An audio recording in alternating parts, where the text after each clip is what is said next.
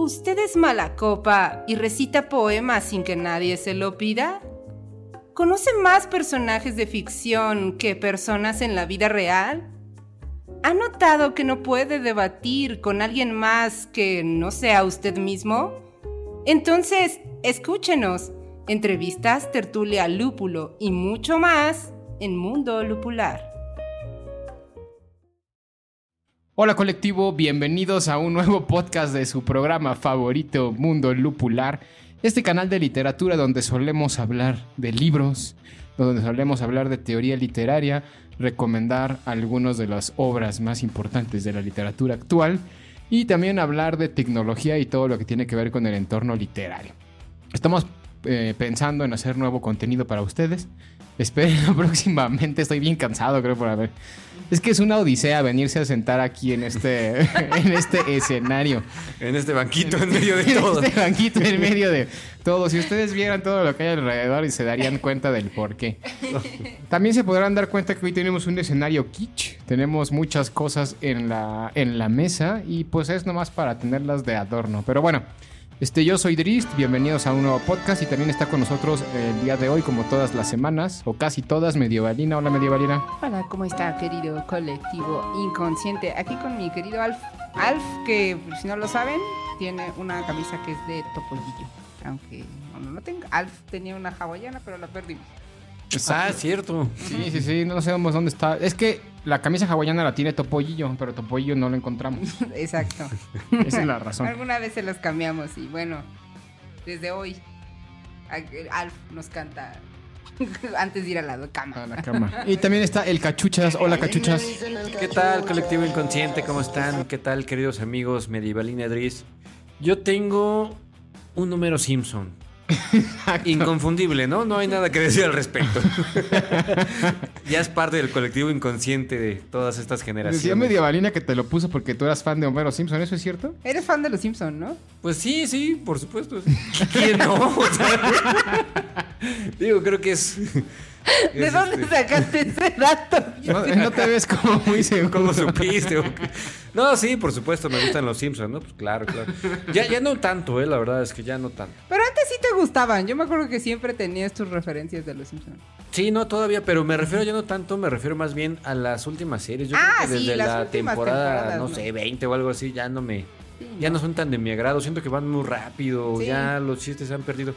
Estuve eh, viendo las primeras temporadas, desde la 1 del primer capítulo, y eran muy lentos y generaban una nostalgia y una empatía, este, porque todavía no estaban tan comercializados. Y, los, y era, era una otra onda, de verdad. Yo creo que hasta la, hasta la película de Los Simpsons. de ahí hacia atrás es lo bueno, ¿no? De ahí hacia atrás es lo bueno. Sí, exacto. Como que la película lo que hizo, creo que costó mucho trabajo que saliera en su momento. Hubo como muchas cancelaciones y muchos acuerdos lograron sacar la película y después de eso como que todo se vino para abajo. Es que hay cosas que son innecesarias, ¿no? Sí. Sí. Sí, exacto, como una película de Los Simpson, por ejemplo. ¿Para qué hacer una película cuando tienes la serie que le da continuidad? la película no estuvo realmente tan mala. No, no, no, no, pero tampoco es así que digas necesitamos una película fuerza, ¿no? De Los Simpsons. Y generalmente las películas que sacan basadas en series este, son muy malas. Pues sí. Ahorita tenemos otro ejemplo al lado, el de Alf que también cerraron la, la, historia con una película, ¿se acuerdan? que también era malísima, me parece. Entonces, realmente innecesaria es completamente. Es estrategia de mercadotecnia, pero que no siempre les funciona para bien. ¿Y una película de serie que sí me gustó fue la de South Park. Ah, esa nunca la vimos. Sí, seguramente la han visto. y de hecho ya hay, más de una. Hay más de una. Sí. Pero sí me acuerdo una muy sonada, pero eso fue hace muchos años. La primera, la primera que salía Saddam Hussein ahí en el infierno. Ajá, eh, con los canadienses también. También, sí, sí. Que creo que era el... No sé si ya había salido en la serie los canadienses, pero creo que ahí se pusieron como muy de Ya habían salido, ya habían salido. Terras en Philip, ¿cómo se llama? Exacto. Que no sé si son como una parodia de Beavis and Butthead o algo parecido. Pues creo que es una burla del humor canadiense. que no tienen mucho humor por lo que veo, al menos lo que dicen esas... Pues es muy simplón, ¿no? Se, se tiran flatulencias y punto. Sí. Pero también el humor gringo es medio, medio parco a veces. Pues sí, a veces. A mí me gusta, a mí sí me gusta, por ejemplo, me gusta mucho este, este autor de, de series como American Dad y. ¿El de padre de este, familia? Padre bueno, esa es otra. Es, American Dad es una y la otra es Family Guy. Ah, también hizo las películas de Ted. Se llama este. Ah, Ted está chido. Steven McFarley, algo así, no me acuerdo ahorita bien. Pero a mí me gusta mucho ese humor, por ejemplo. Pero sí, el humor gringo no siempre es lo mejor, pero estamos muy acostumbrados a él porque pues estamos permeados por su cultura, somos vecinos, nosotros somos de México, para los que no lo sepan.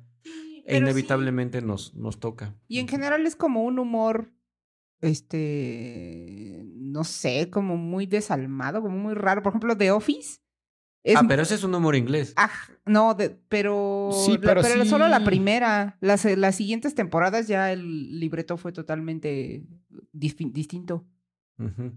Eh, por ejemplo, el humor inglés se me hace todavía más desalmado. o algo así. Como los Monty Python, por ejemplo. Y, el, por ejemplo, los latinos sí somos como muy, tenemos un humor bien retorcido. Jacarandoso. Ajá, bien jacarandoso. Doble sentido. Pero bueno, seguramente nosotros empatizamos más con ese tipo de humor porque es parte de nuestra propia identidad cultural y lo demás lo vemos como más ausente, más lejano. Sí, claro, por supuesto. Pues bueno, colectivo, el día de hoy traemos un episodio donde vamos a hablar de dos temas. En la primera sección hablaremos de algunos de los libros que consideramos que han salido que pueden, puede ser que les guste o que vayan a comprarlos para que los vayan a leer. Y también platicaremos un poquito de lo que hemos estado leyendo en la actualidad.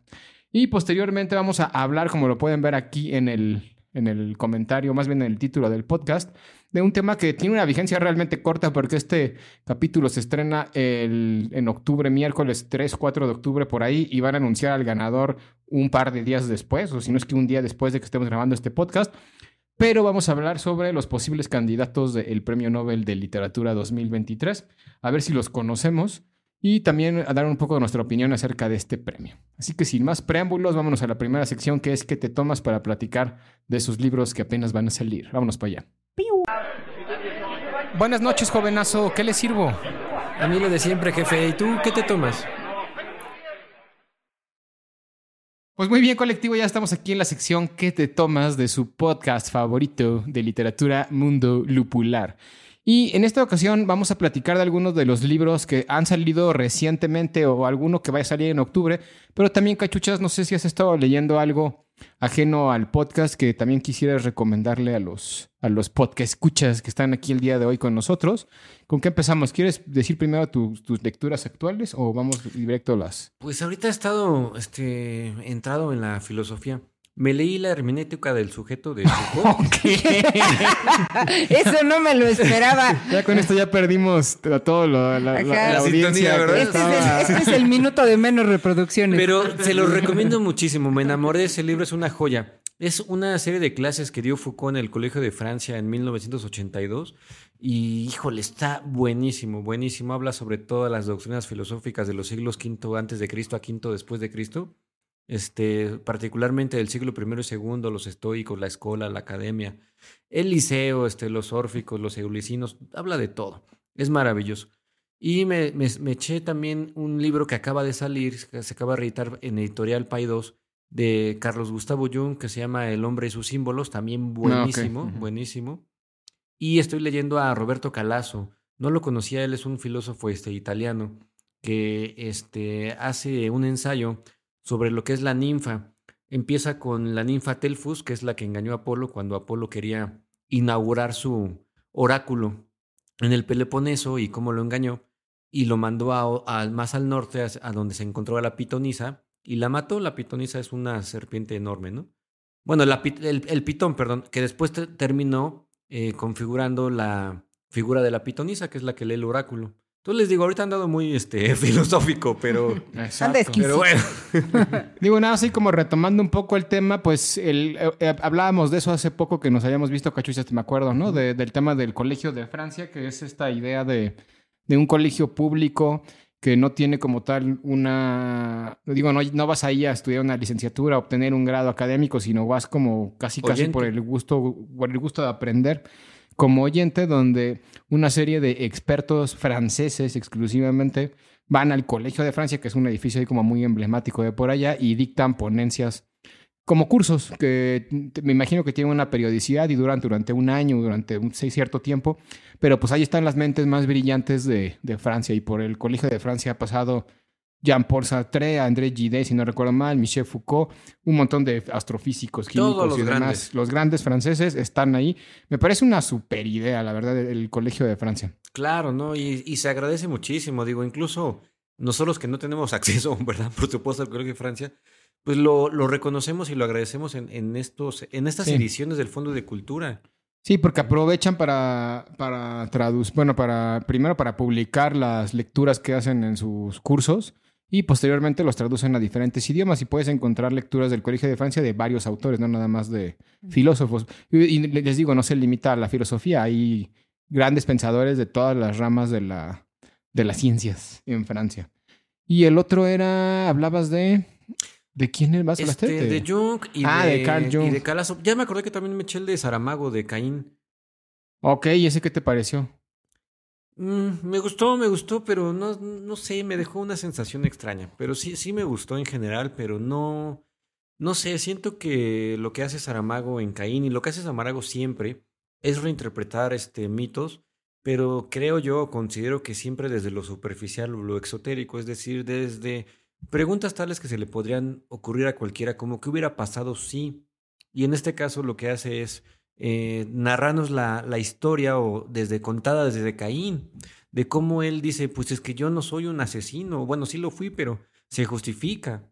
Y cómo Dios después de todo no lo mató, sino que le dio un- una marca, la marca de Caín, y lo convirtió en, el, en un errante. Nadie lo podía matar a Caín.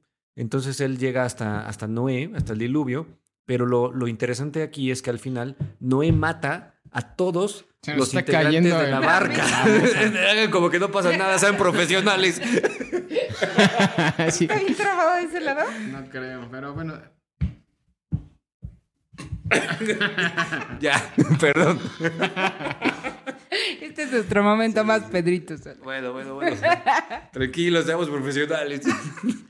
Pero bueno, en pocas palabras, este, se ve a, a Caín como una víctima. ¿O Pues cómo? ni víctima ni victimario, sino más bien como algo ecuánime. Pero lo interesante es que al final, cuando está en la barca de Noé, o sea, Caín llega a introducirse a la, a la arca de Noé y mata a todos los integrantes. Y cuando se acaba el diluvio y se secan las tierras, solamente está Caín y le dice a Dios: "Eh, ¿Y ahora qué vas a hacer? Mátame. ya no hay, o sea, ¿qué vas a hacer? Y entonces de ahí se proviene también toda una ideología este, de doctrina sobre que todos somos hijos de Caín, ¿no? O sea, o lo que es el hijo de Caín. Mm. Que también tiene como un, pues un aparato simbólico el que todos somos hijos de Caín, ¿no? En el sentido de que todos tenemos ese lado como oscuro. Exactamente. Que es Y parte una- de hay la una naturaleza. De un grupo que, si no me equivoco, es Barón Rojo, de metal español, que se llama Hijos de Caín. Mm. Este, pero puede ser que me equivoque, porque también hay un, un grupo colombiano de metal que también tiene una, hija- una canción igual, creo que se llama Hijos de Caín. Ahorita les digo de, de quién es. Y Zona Tártica también tiene una canción que habla de Caín. No, pues todos tienen una canción sobre Sí, Caín. claro, claro. Es que Caín tiene una influencia muy, muy grande. Exactamente. Sí, claro, es, es como un símbolo, ¿no? Bueno, a fin de Hasta los dioses de la salsa. Así es de Barón Rojo, Hijos de Caín. Muy bien, pues ahí está. Entonces, has leído a Saramago, has leído a Carl Jung. Me imagino que ahí en el- no he leído el texto de Jung, ese que mencionas, pero me imagino que es donde plantea todo el tema de los arquetipos. Pues sí, sale el Mm. arquetipo, la sombra, los sueños, el inconsciente. Y es un libro, una, una edición de Paidós, les digo, que es, es enriquecida por otros ensayos, por ejemplo, de este eh, María Elisa von Franz, de Herbert y otros psicólogos este, posteriores y discípulos de Jung, eh, que refuerzan sus ideas, sus teorías, ¿no? Ok, muy bien. Pues ahí está lo que ha estado leyendo el Cachuchas. Recomienda estos libros de filosofía y de Saramago. Yo debo de confesar que no soy fan de Saramago. He intentado leerlo en algunas ocasiones. El famoso ensayo sobre la ceguera. Y uno que tiene un elefante en una portada que ahorita no me acuerdo cuál es. El viaje del elefante. El viaje del elefante. Y no, no, la verdad es, es. que bueno, no. es el viaje del elefante. No me encanta, es que no me gusta cómo escribe, entonces su prosa de repente me llega a aburrir. Tú me Sí, diré, sí, Valina, eso es verdad. ¿Quieres comentar algo, algún libro que has estado leyendo, algo que has estado no he haciendo? estado leyendo nada. ¿No Bueno, leyendo sí, nada últimamente? Sí he estado leyendo, pero no cosas divertidas, amigos. O sea, he estado leyendo puras cosas sobre eh, psicología en la educación y cosas aburridas. No, no, wow. bueno, pero no, no, no- la pregunta no fue qué cosas divertidas has leído. Eso Yo no me eché quiero la, la hermenéutica del sujeto, créeme que divertido no es. Y yo eso no quiero contárselos. Nos va a tirar el rating también medievalina Sí, aquí. no, no les quiero tirar el rating y realmente... Pégate al es- micrófono porque luego suenas muy despegada. Sí. Ya. Pero no. Continúa. yo ya, pero no, no, no he estado leyendo nada divertido. Ah, ok. Pues bueno. Ahí está. Y pues bueno, entonces platiquemos algunos de los libros que acaban de salir. Aquí tenemos algunos en, la, en el escenario. Salió hace poco el libro de Ken Follett, La armadura de la luz, que es creo, creo el cuarto libro de la saga de los pilares de la tierra. Este, bueno, para quien no sepa qué es los pilares de la Tierra, ya hemos hablado muchas veces de Ken Follett aquí, pero en general lo que intenta hacer Ken Follett con la saga de los pilares de la Tierra es hacer un recorrido histórico por la Inglaterra. Y usa como justificación la existencia de un pueblo ficticio que se llama Kingsbridge, y ese pueblo ficticio va evolucionando a lo largo de los siglos de Inglaterra, lo cual me parece una idea muy interesante. Ya tenemos un libro, que no fue el primero, pero un libro, de hecho fue el penúltimo, este, en Inglaterra en los años 900. Ya tenemos Los Pilares de la Tierra, que fue el primero en 1100 y cacho, que es donde se construye la Catedral de Kingsbridge. Luego tuvimos otro en 1300 y cacho, luego tuvimos uno en 1500 y ahora tenemos este de la armadura de la luz, que es en la era de la Revolución Industrial, o sea, en el siglo XVIII. Y entonces, en pocas palabras, lo que tú puedes ir leyendo con estos libros de Ken Follett es la historia de Inglaterra desde, pues desde el siglo X hasta ahora la revolución industrial, pero y tomando como base ese pueblo ficticio que es Cambridge y una serie de personas que han tenido, pues ahora sí que una relación genealógica a lo largo de los siglos. Y creo que es una buena forma de adentrarte en conocer la historia no solo de Inglaterra, sino la historia de Europa, porque partes de conocer qué pasa en la revolución industrial, anteriormente durante la época del Renacimiento, en la, edad, en la mera Edad Media, ¿no? La, la, época oscura también, en fin. Creo que es una buena forma de irte acercando a la. O sea, es una mezcla de historia y ficción. Sí, exacto, porque son los, la, ciudad es ficticia, los personajes son ficticios. Pero pasan cosas históricas. Ajá, todo está envuelto en, un ambiente de, O sea, está ambientado en un contexto histórico real. Ahí el recurso literario que él utilizó para poder manejar la, la, historia a su antojo es hacer un pueblo ficticio dentro de Inglaterra. Pero todo lo que pasa es realmente la historia de Inglaterra de, desde el siglo X hasta el siglo XVIII en este caso. Ok. Entonces ahí está padre en ese sentido. Porque además son trabajos súper, o sea, el tipo se documenta muchísimo para poder escribir este tipo de historias. Pero bueno, ya salió La armadura de la luz, la continuación de los pilares de la tierra. Otro libro que salió es este que tenemos aquí, y es de Stephen King, creo que eso ya no es novedad como por los septiembres, octubres. Y ahora salió este librito que se llama Holly. Y Holly es un personaje de Stephen King que ya había aparecido en algún otro libro y aquí lo que hace es utilizar ese personaje que salió en otro libro para tener su propia, su, propia historia. Y se llama así, tal cual. ¿En dónde sale ese Holly? No me acuerdo cuál es el libro en el que sale, pero sale en algún otro libro. Creo que no es un personaje como tal tan principal, pero bueno, lo retoma aquí y ella es como. Es, es un libro de detectivesco. O sea, Holly es como una detective que tiene que eh, buscar a una joven desaparecida. De hecho, la, introducción dice, ¿no? Una joven desaparecida, dos profesores con un terrible secreto y una detective extraordinaria que no se tendrá ante ¿No es, ¿No es la mamá de, del adolescente este del libro de que leímos para el podcast que se llama Después o cómo se llama? No, ah, sí, ya sé cuál dices, pero no, no, no es ella. Su mamá era... Ah, no era editora. Ella era editora. Esta es más bien es como una... Como una detective, como una policía que además sale y tiene una. Es que ahorita no me acuerdo, pero. La novia de ella sí era policía. Pero no era Holly tampoco, no, no, Ella sale en algún otro de los grandes libros de, de, Stephen King. Digo, yo no soy un lector así tan empedernido de Stephen King, por eso ahorita no me acuerdo tengo cuál. muchos libros de Stephen Pero este sí sé que es un personaje muy querido por los fanáticos de Stephen King y ahora lo que hace este señor es pues darle su importancia al personaje haciendo un libro específico de ella. No lo he leído, pero aquí lo tenemos. A ver qué tal está. Es una novela detectivesca con siempre esos tintes extraordinarios que caracterizan al autor. Otro libro que salió hace poco, Arturo Pérez Reverte. Este se llama El problema final. Y el problema final es un libro de, detectivesco a los Sherlock Holmes, donde hay una, una serie de crímenes. No lo he leído tampoco, pero bueno, hay una serie de crímenes y eh, se tiene que resolver desde un punto de vista detectivesco. Creo que regresa mucho, según lo que he visto en algunas entrevistas, a ese ambiente de literatura detectivesca que tanto caracterizaba a los, a los, que a los 30, a los años 30, años 40, por ahí de la, del siglo pasado. Y también creo que valdrá la pena leerlo.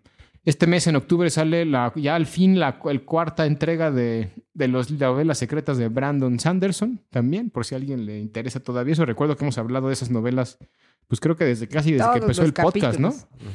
Ya, bueno, es una constante, igual que Es una constante. Va a salir por ahí el, en octubre el, el último libro de esas novelas secretas. Y en general, pues ahí va, creo que ha habido varias, varias novedades literarias en, la, en el mundo de la literatura actual. También hay varios eventos importantes de la literatura. Viene la Feria del Libro en la Ciudad de México, que se llama ¿cuál? En la Feria Internacional del Libro en el Zócalo. Exacto, a lo mejor estaremos por ahí. Si van a la Feria Internacional del Libro del Zócalo, pues ahí salúdenos, búsquenos. Búsquenos, tenemos premios interesantes. Tenemos premios interesantes. Y digo a lo mejor porque no es así como un hecho, pero tenemos el plan de ir por ahí y hacer algunas dinámicas con ustedes. Con todos ustedes, querido colectivo inconsciente. Pero vayan, les damos nuestros autógrafos. El premio mayor va a ser este un Homero Simpson mordido de un pie, autografiado. que se usó en el programa, no me acuerdo qué número, de Mundo Lupular. Exacto, ese es el premio mayor. y también viene la Feria del Libro de Monterrey, si no me acuerdo mal, que también es uno de los grandes eventos de la literatura en México.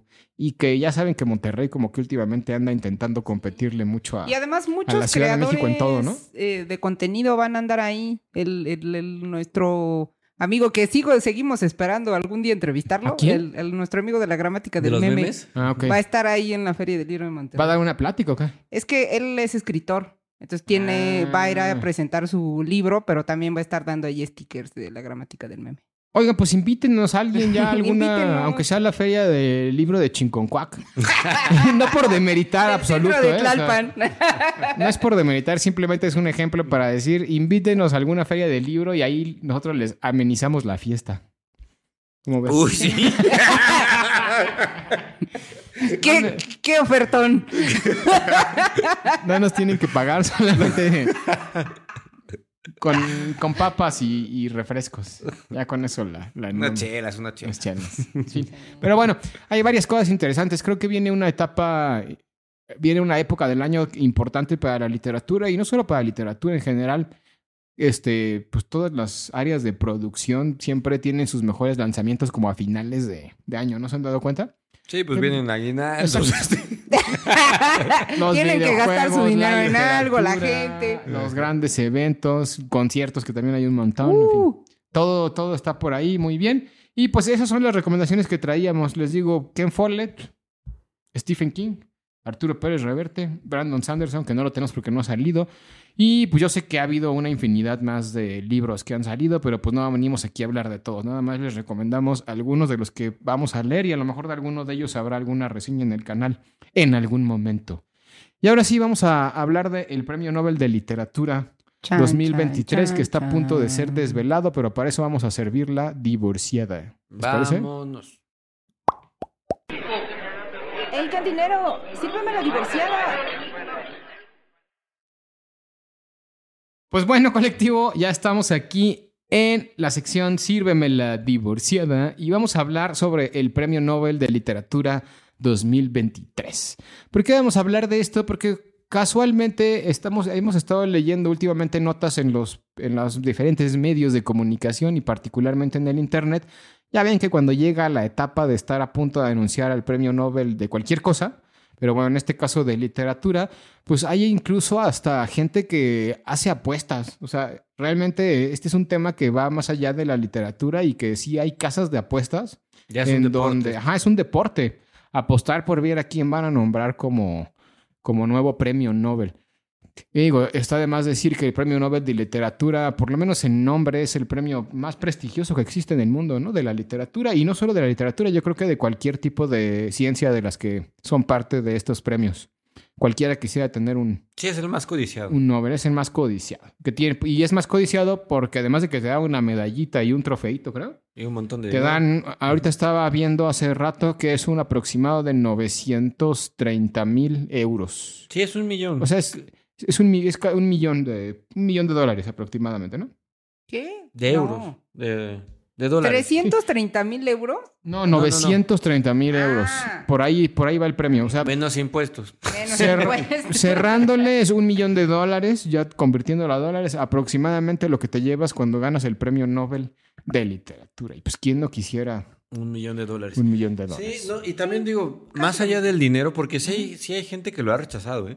Pero más allá del dinero es eh, lo que te da, es, este, te asegura un lugar en el panteón.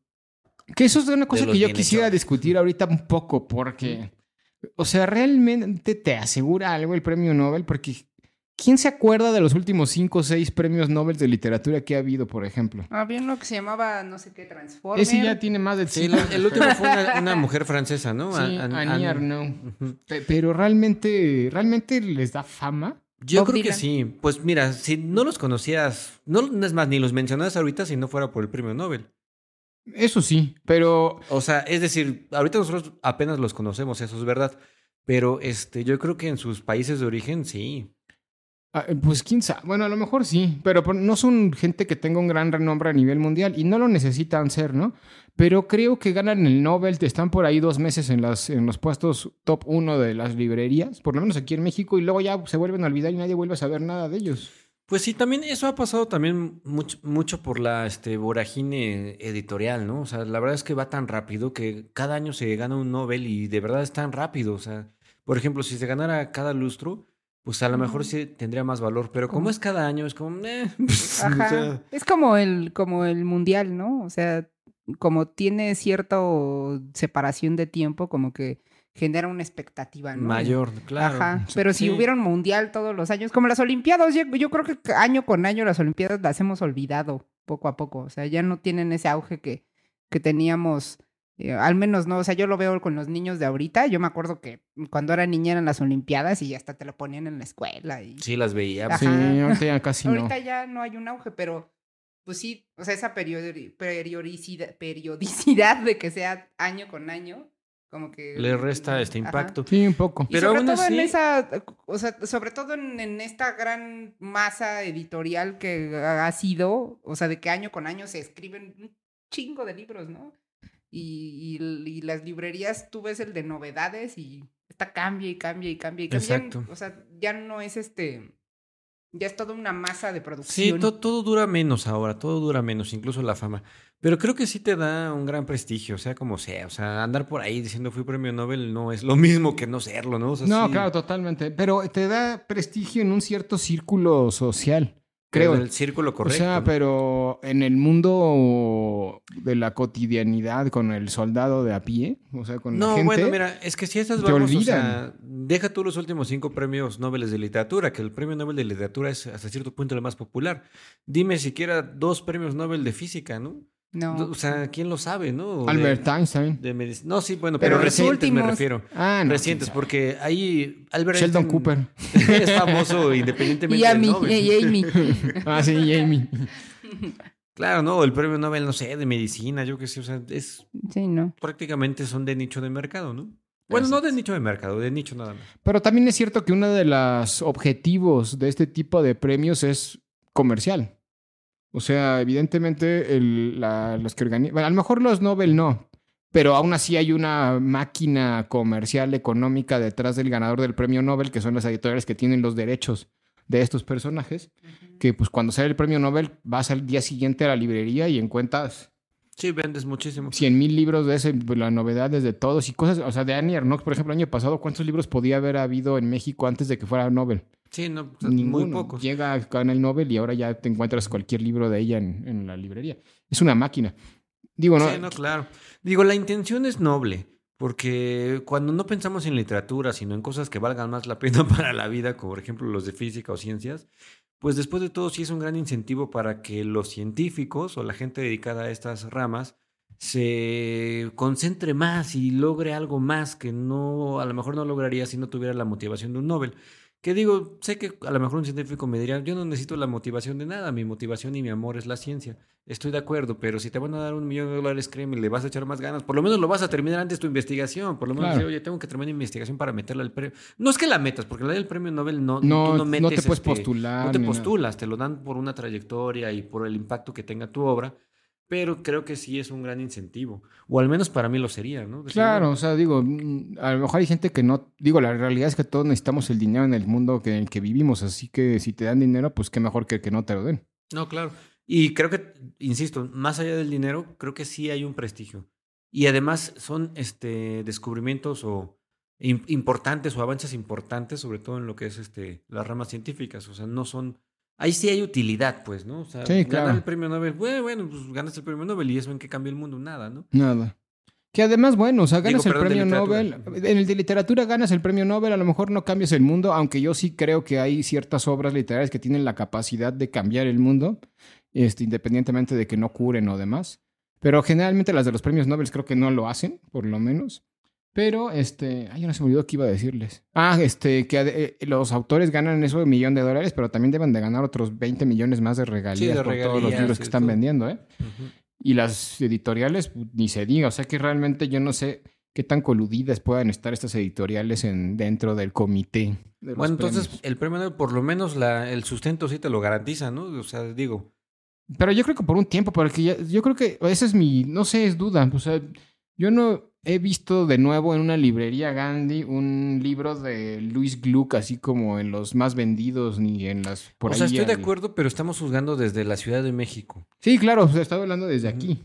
Pero, pero como autor seguramente que sí le, le asegura el sustento ya el resto de su vida, porque normalmente lo gana gente no tan joven, lo cual tiene sentido, ¿no? Exacto.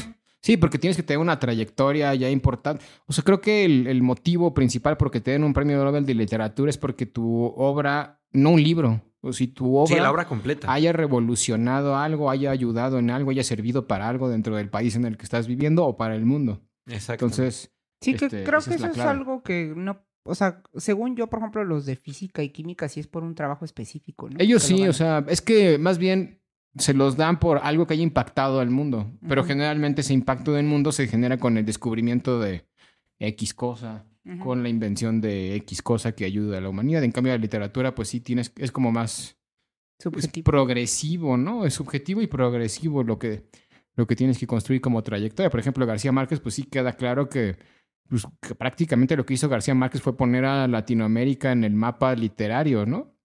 Y el realismo mágico y todo eso. O sea, él sí tiene un impacto cultural a nivel mundial interesantísimo. Por eso tiene el Nobel. Vargas Llosa creo que también va por ahí, ¿no? Pero bueno, este, pues ahí les van los candidatos, los, los que están más arriba en las apuestas para ganar el premio Nobel de literatura. Y ahorita me dicen, se aventuran a decirme quién lo va a ganar de estos. Que lo más probable es que sí sea alguno de estos. Lo más probable es que no, yo no conozca a ninguno. Pero... Sí, conoces a uno, el eterno candidato al Nobel, Haraki, Haruki Murakami. Mm el escritor japonés, autor de novelas como Tokyo Blues, que ya lleva muchos años en las, siendo uno de los principales este, candidatos dentro del mundo de las apuestas por que va a ganar el Nobel. Ahora, este año, en estos últimos, en este año han muerto dos de los candidatos que no se llamaban mucho, que eran Milán Kundera por un lado y Javier Marías por otro. Así que en ese sentido creo que Murakami ya la tiene un poquito más, más fácil. Más fácil, ¿no? Pero ahí llegan otros autores, que una, por ejemplo, me llamó mucho la atención, que no la conozco ni he leído, pero me darían ganas de leerla, que se llama Kan Shui. Es una escritora china que su nombre verdadero es Deng Xiaohua, o algo por el estilo. Y esta escritora china pues, tiene su seudónimo, Kan Shui, y es una escritora surrealista y experimental, que aborda temas de los sueños y la naturaleza humana. Ha ganado varios premios, como el premio Molotov, me dio mucha risa el nombre de Rusia. y este, tiene varias obras. Una de las más importantes es la del 2010, El último lago. Y esta obra no la he leído, les digo, pero aquí tengo un resumen.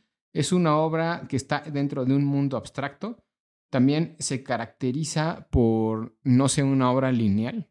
O sea, no, no es una historia que puedas ir leyendo así como lineal en el tiempo, sino es una serie de fragmentos y lo que busca hacer es buscar el significado dentro de un entorno caótico. Dicen por Suena interesante. Suena interesante como experimento, ¿no? A ver qué tal está. Creo que valdrá la pena verla. Y creo, al menos de las páginas que yo hice en mi ardua investigación, creo que es la autora a la que este año le están metiendo más dinero en el mundo de las apuestas. Así que no se sorprenda. el caballo favorito. Ajá, es como el caballo favorito. Está acá en Shue para ganar el Nobel de Literatura 2023. O sea, ni siquiera Murakami. No, no, él está dentro de los tops porque ya lleva años dentro de los tops, pero creo que este año esta, esta autora está como más, más ahí, más metida en el. Por ejemplo, ¿eso crees que, que, tenga que ver este, las cuestiones políticas de a quién le dan el Nobel? Pues digo, yo, yo esperaría que no, porque en teoría el Nobel es una asociación como independiente de la política que tiene un fin no lucrativo y que debería no tener ciertos intereses, ¿no? Pero pues bueno. Porque está ahorita también muy en auge toda esta literatura oriental, ¿no? Sí, lo que sí es que sí está muy eh, ligado a, las tendencias, ¿no? Por ejemplo, yo ni me acordaba, pero sabían que en el año 2021 había ganado una persona de Tanzania que habla sobre la, pues, sobre la colonización, sobre estos pueblos que son considerados como los otros dentro de un mundo colonizado que tienen que subsistir como puedan, ¿no? Que eso es un tema que lleva también muy de moda analizarlo e investigarlo desde las ciencias sociales ya desde unos años para atrás, ¿no? De aquí en México, en Latinoamérica, con la de colonialización, por ejemplo, ¿no? Pero bueno. Y el, el tercer caballo importante es Mircea Casterizau, ¿lo ubican? No. No, perdón, Cartericiu. Ah, sí. ah, como se pronuncia, es un escritor rumano y este es poeta. O bueno, por lo menos este, utiliza la, la, poesía experimental también para escribir. Y es uno de los más sonados también para ganar este año el Premio Nobel de Literatura. Tiene un libro de nostalgia y el libro A la izquierda, que es del 2016. a la izquierda. Y no duden que también pueda ganar este, el premio Nobel. Pero una de las cosas que yo estaba pensando es que ya tiene. Bueno, Annie Ernaux fue una mujer que ganó el premio Nobel el año pasado, pero este. No, es, no viendo la cantidad de Nobel hombres y mujeres, pues son muy pocos los de las mujeres con, con referencia a los hombres. Y pues a lo mejor ganaría esta, esta escritora china porque es oriental, porque es mujer y porque seguramente tiene una excelente obra literaria también, ¿no? Y hay algo que, de lo que se debe de hablar de eso. Pero bueno, y dentro de las este, apuestas hay algunos otros nombres que no están tan, tan caballos ganadores como los otros tres, pero que son Joyce Carol Oates. ¿Lo ubican? Este es estadounidense y tiene, por ejemplo, un libro muy famoso hoy, hoy, en día que es el de Blonde, que es la biografía de, bueno, una bio, una biografía con ciertos permisos que se dio el autor de, de Marilyn Monroe, por ejemplo. Mm. Y es bastante, es americano, es bastante conocido. Margaret Atwood también aparece por ahí en, Órale, la, la lista. ella, ¿no? Es la de este, las sirvientas. Exacto. Michelle Gelbeck también anda por ahí en los nombres que pudieran sonar. Yo no creo que gane el Nobel Michelle Gelbeck, pero sí tiene, creo, herramientas para hacerlo. Pues yo, igual y sí, ¿eh? Puedes, podría ser. a mí me gustaría que lo ganara. Y otro es Rushdie que también no me sorprendería que lo ganara, ¿no? Y sobre todo pensando en los temas políticos, los atentados que ha estado sufriendo y demás en los, en los últimos tiempos, y ahorita todavía sigue recuperándose de eso. Uno que no he leído, pero que sí me llama bastante la atención leerlo, eh, que es africano también, Tiango, Nwal Tiango, ni, ni quiero pronunciarlo porque no sé cómo se pronuncia. Pero dentro de los nombres, ahí en chiquito también aparece Elenia Poniatowska, por ejemplo. Ah. Que no creo, o sea, honestamente no creo que tenga posibilidades de ganar Elena Poniatowska el Nobel de Literatura. ¿no? sus posibilidades ya, ya fueron. Exacto, ¿no? Digo, el único, los únicos mexicanos que tenían la posibilidad que er, Carlos Fuentes quizá y pues Octavio Paz, ¿no? Que sí terminó, Que, que él sí terminó ganándolo, pero Poniatowska yo creo que está muy chiquita a diferencia de esos autores, en el, no en el sentido de calidad, ¿eh? porque eso pues es completamente discutible. Me refiero a la importancia mediática que tienen en el mundo de la literatura. Y el otro, argentino César Aira, que ese sí me gustaría que lo ganara, pero tampoco creo que lo vaya a ganar. ¿Cuántos tienes apuntados? Tengo apuntados 1, 2, 3, 4, 5, 6, 7, 8, 9, de los cuales Murakami, la china Kanshue y Castericiao, como se pronuncia el rumano, son los, creo, principales que pudieran ganar. Yo creo que Gelebek también, ¿eh? eh él, él es muy, este, ¿cómo decirlo? Impacta mucho. Más allá de su literatura, todo, todo lo que él hace siempre, siempre genera algo bueno. Yo creo que podría ser. ¿Y por quién se van? Algún día esa sería la pregunta. ¿Quién pues yo le daría, yo se lo diría a Gelebek, pero pues digo, es, un, es una opinión total y completamente subjetiva, súper limitada, porque no he leído a todos. Porque es el único que conozco. exacto, pero bueno. Yo quiero que gane Lenita, porque doler a galleta. No, pero o sea, no, no se vayan por su. terrible juez, terrible juez. Porque es una viejita tierna. no se vayan por sus preferencias. Sino. O sea, ¿quién creen que vaya a ganar? ¿Creen que gane Murakami este año? Yo no. No creo. Yo creo que sí va a ganar esta persona. Yo me voy por la China, ¿no? Por ¿Yo la China o Gelebek? Okay, yo me voy a ir por la China o por... Es que el rumano no sé ni cómo se pronuncia, por eso lo voy a brincar. yo creo que Salman Rushdie tiene muchas posibilidades. Sí, sí tiene posibilidades también. Yo creo que entre Kanshue y Salman Rushdie, ellos dos serían los que ganarían el premio Nobel. Y pues les digo, el 5 de octubre se anuncia el ganador, poco tiempo después de que pase este podcast. Y el 10 de diciembre se entrega la ceremonia. Ya saben que, por lo menos lo que aprendimos en The Big Bang Theory es que el premio Nobel es ese, ese momento, cuando, cuando se anuncian los ganadores, ese momento donde todos los que son posibles candidatos, y digo posibles porque en realidad nadie es candidato oficial, están esperando la famosa llamada telefónica del Comité del Nobel de Literatura en la madrugada si viven en América, para ver si les llaman para decirles que son ganadores del premio y pues yo creo que así estarán. Ahí va a estar Elenita. Murakami, Shuek, el otro rumano, Shuek. Gelbeck, Salman Rushdie, Tiango y Poniatowski, que ya no creo. Puro impronunciable, Puro impronunciable. Para empezar, Elenita no creo que tenga la capacidad de estar despierta en la madrugada. no, ¿tú qué sabes? Los viejitos nunca duermen. Digo, lo decimos con todo respeto. Este. Ay, no. ojalá lo ganara, ¿no? Porque necesitamos que haya un mexicano de nuevo en esos, en esos aires. No tenemos nada en contra de Lenita Poniatowska, al contrario. A mí no me gusta cómo escribe la mera verdad, pero pues... pero pues eso no... o sea, el hecho de que a mí no me guste no quiere decir que no sea una buena escritora, ¿no? Claro. Nadie te preguntó. lean, el, Amante Polaco, que creo que es la última novela que ha sacado y que andaba por ahí anunciándose hace no mucho. Nadie te preguntó. Tú ni has leído, claro, Poniatowska, no. nomás... Solo la quiero porque es... Viejita. viejita. Y me caen bien los viejitos pésimos jueces que se. ya saben que si nos inviten a una feria del libro, nomás no nos inviten a ser jueces porque nuestra opinión, nuestro. Totalmente parciales. Totalmente parcial. Así que no, pues no puede fiarse de nosotros. Tenemos como Mero Simpson a ver la referencia de bola en la ingle, bola en la ingle. Y pues bueno, ya en el próximo episodio, creo que ya, bueno, la próxima vez que grabemos, y ya estaremos comentando quién fue el ganador y si alguno de los tres le atinó, ¿no? Y si y nuestros este, descubrimientos en la feria del libro. Ah, sí, porque seguramente la próxima vez que estemos grabando algo ya habrá pasado, eso. A lo mejor ya hubo algún video de relacionado con la feria del libro, a lo mejor todavía no, pero pues bueno, ahí vamos viendo cómo va el tiempo. Y pues creo que eso es todo lo que teníamos para el día de hoy. en la feria del libro, este, salúdennos. y prepárense porque les vamos a hacer unas preguntas. Si nos ven ahí con una pancarta de se, se hacen preguntas de cultura general a asistentes de libros, pues de literatura. De literatura. Perdón, de literatura. Estaba pensando en el. ¿Qué estás diciendo? a los asistentes a la feria del libro. Ah, ya. ah, ok. es que ya me cansé. Asistentes de literatura. pues ahí, si nos ven por ahí con nuestra pancarta haciendo preguntas, nos saludan y nos contestan nuestras preguntas. Quizás se lleven un premio. Exacto. Pues bueno, vámonos. No olviden seguirnos en redes sociales, arroba Mundo Lupular en Facebook, Instagram y X y arroba mundo-lupular en TikTok. Nos vemos la próxima vez. Que tengan buen día. Adiós.